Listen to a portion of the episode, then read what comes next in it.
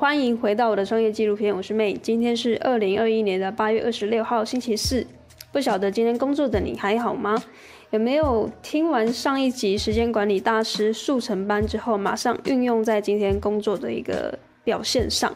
那如果有的话，很恭喜你，就是你知道并且做到。那这个是我觉得在学习的过程中对你最大的帮助。所以希望在听完这上下两集之后，会彻底的改变你对于生产力或是很有工作效率的这件事情。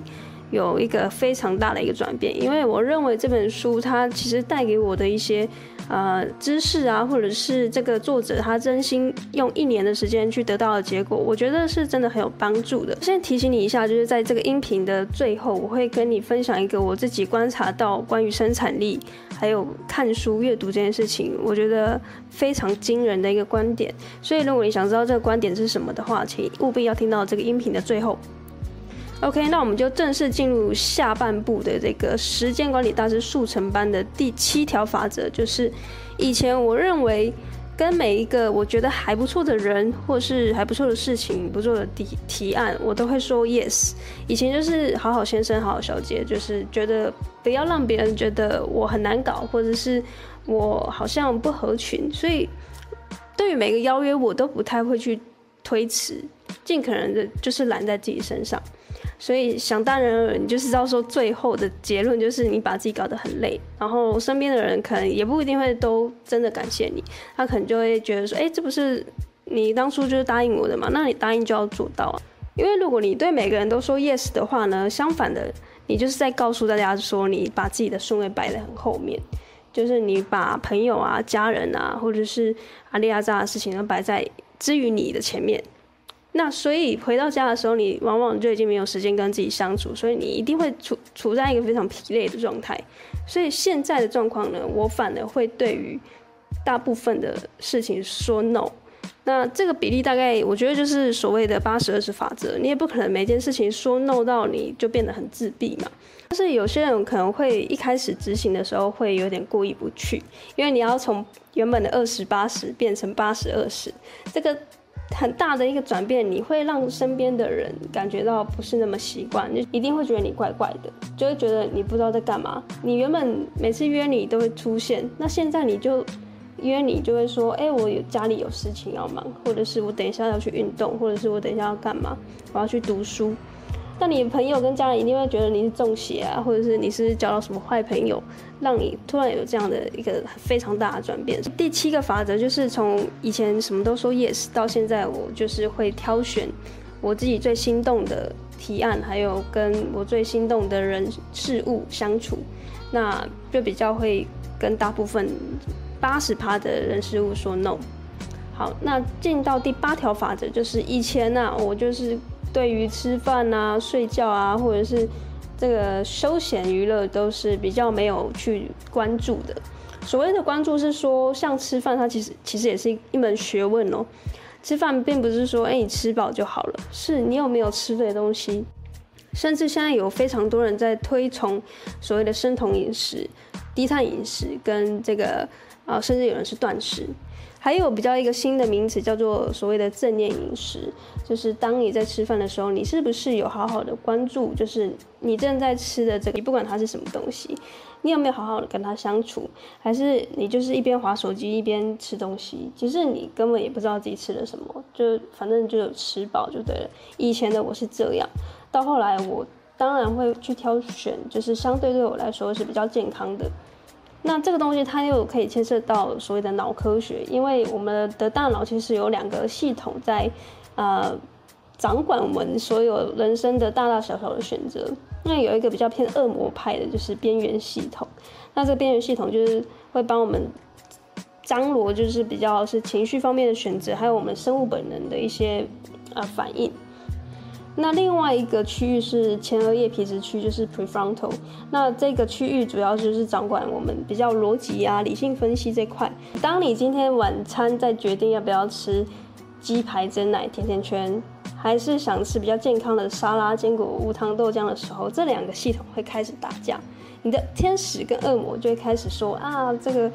今天好不容易星期五啦、星期四啦，我们就放松一下嘛，减肥明天再说。那前额叶皮质区就会说不行，你现在就是要坚持减肥的这个呃动机，不然明天再说你就是后天你也不想要再继续了。那以前的我就是会啊、呃、放任这个恶魔的边缘系统去掌握我的人生，看到鸡排、真奶、甜甜圈，谁不心动呢？但是现在的我呃也知道了这个恶魔的存在，我有时候也会放它出来，但是更多的时候我可以让天使来去掌舵我的人生。所以言下之意就是，如果你想要成为一个生产力大师或者时间管理大师的话，你尽可能的要让你的天使存在的时间是更多的，就是说你的理性啊，还有逻辑这块要出现更多在你的生活之中。最后一条就是，以前的我因为内向嘛，然后或者是我会觉得自己有很多想法是很特别的，所以我不想要跟别人。啊、分享，所以以前会比较是躲在房间啊，孤芳自赏啊，然后就耍自闭嘛。现在呢，我知道其实社交还是必然的啦，因为人毕竟是一个群体的动物，所以我尽可能的我会去挑选对我来说是有效的社交。什么是有效社交？我举一个例子好了，就是不晓得你们公司有没有。那种很无意义的晨会啊，或者是每周都有一个什么例会，然后你就会发现大部分人都在下面偷滑手机，或者是做自己的事情。虽然大家肉体都在那边，但是灵魂都已经飘不知道到九霄云外去了。大概那种场合，我就是会把它统称为所谓的无效社交。很久以前呢、啊，就是我有听过有一个故事是这样说的，就是每个人其实每天都有八万六千四百块。你会把这些钱拿去丢马桶吗？不会吗？那你怎么会想要浪费时间在不对的事情上面？这个八万六千四百块就是一天总共有八万六千四百秒，因为时间就是金钱嘛，一天就是总共有八万六千四百秒，每个人都很公平，都是这样的一个数目。郭台铭一样，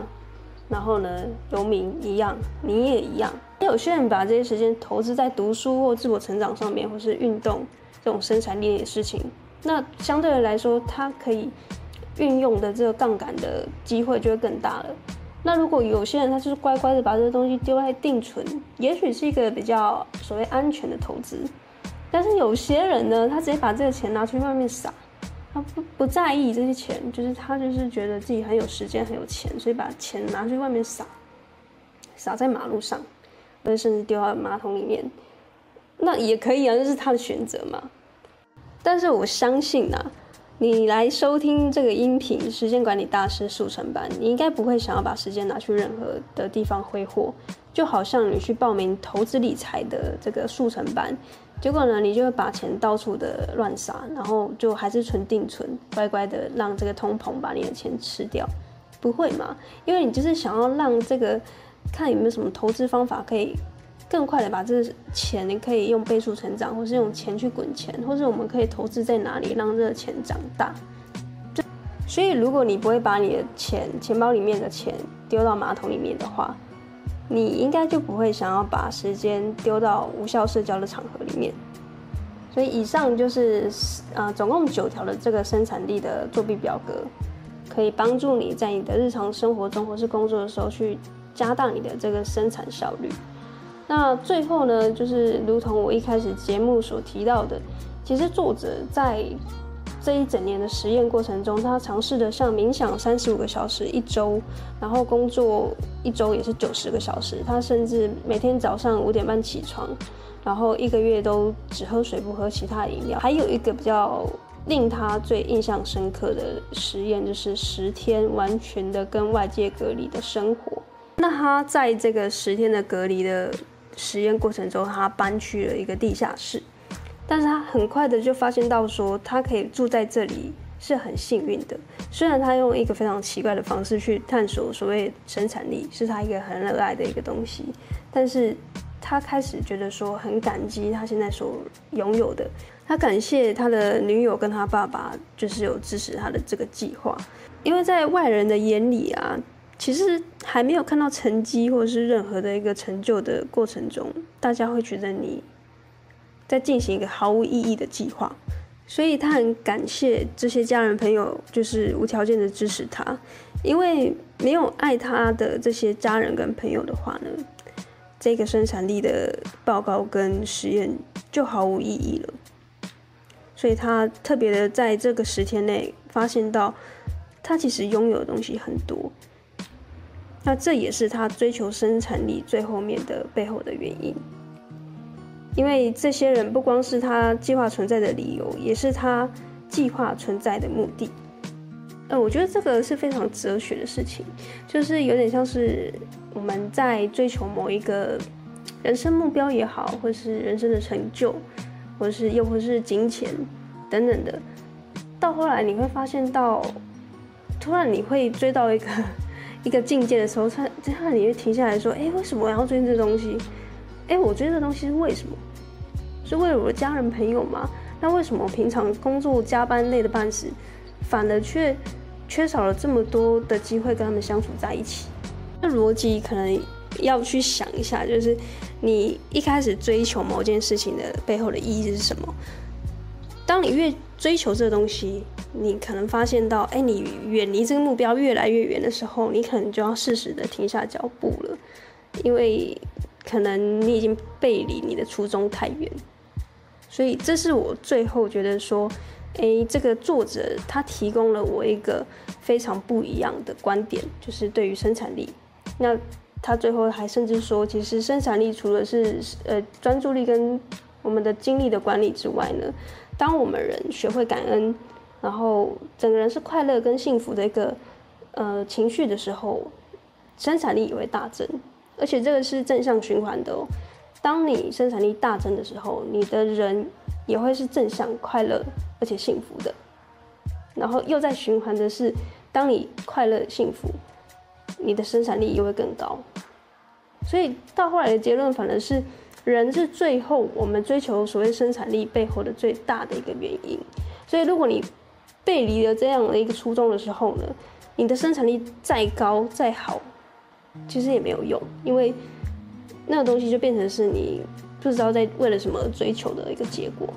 我在想，有可能是因为疫情的关系，所以让我在对于作者。给了这个结论，让我非常有感觉，就是因为他说最让他印象深刻的是在这个十天的隔离的生活，让他觉得顿时间非常的感谢身边的人事物的存在。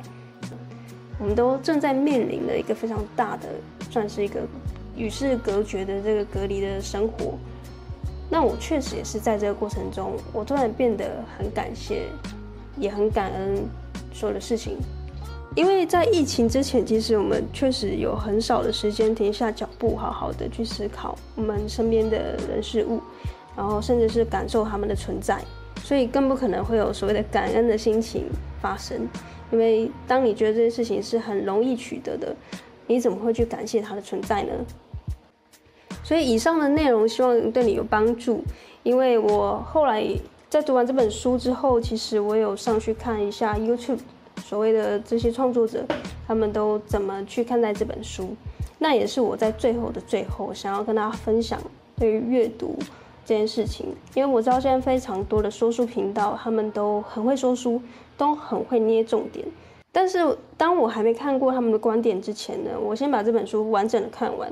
我再回去看他们所分享的事情。我发现到其实很少人捏出我刚刚最后的这个论点。